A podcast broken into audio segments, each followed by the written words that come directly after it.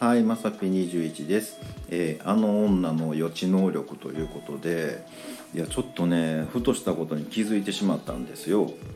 でねあの、まあ、予知能力のある人ってねまあ中にはいてはるんかもしれないですけどこう周りにはいないじゃないですか。ねでも僕あめっちゃ昔に知ってるわ思ってね。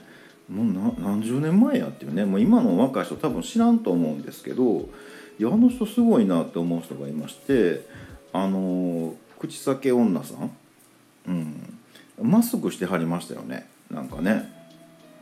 えもあの時点もう20年30年もっとなるか。僕らがもう子供の時代やからね。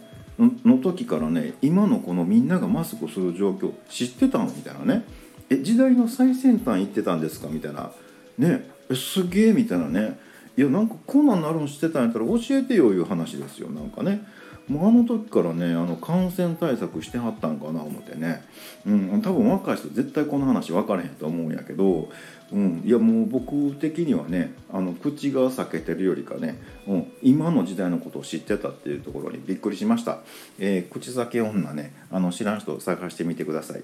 ということで本日は以上となります、えーまた下に並んでるボタン等を押していただきますとこちらからもお伺いできるかと思います。ではではまさぴ21でした。